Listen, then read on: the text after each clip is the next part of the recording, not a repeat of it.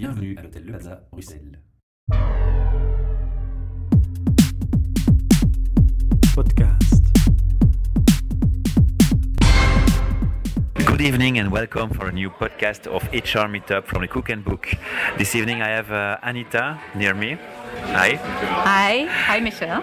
Could you present in short words uh, yourself and uh, give me a feedback about your evening to today and what you learned today about uh, HR Meetup and about the topics of the day?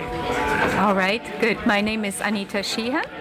I'm a coach and also an organizational development appreciative facility, uh, uh, inquiry facilitator.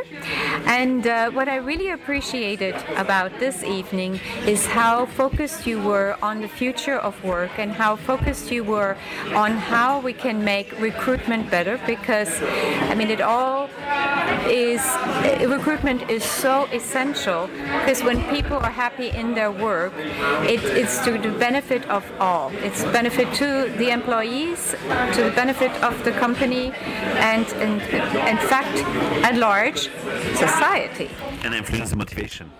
and the motivation, very much so. And uh, and I was also very pleased to see that you used an element of appreciative inquiry, even though it was a very short, short intervention, but at least to show people how it can work, how things can be done collectively and co-creatively, and how that has gives so much more power to any intervention, to any working relationship than the traditional top-down command and control version of working with each other.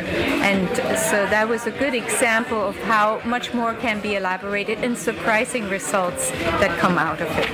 Okay. It's not the first time you join us uh, in the Meetup evening. No, this is my third time, and um, from the way I see it, this was probably the one that people came away with with the most because they learned new, really, they really learned new things and new ways of thinking, and I think uh, it was quite satisfactory.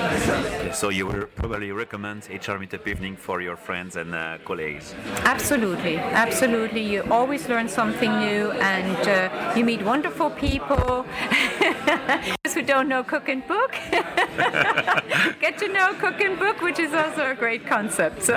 okay, thank you very much, Anita, for this feedback. Welcome. Have a nice evening. Yes, bye bye. Podcast.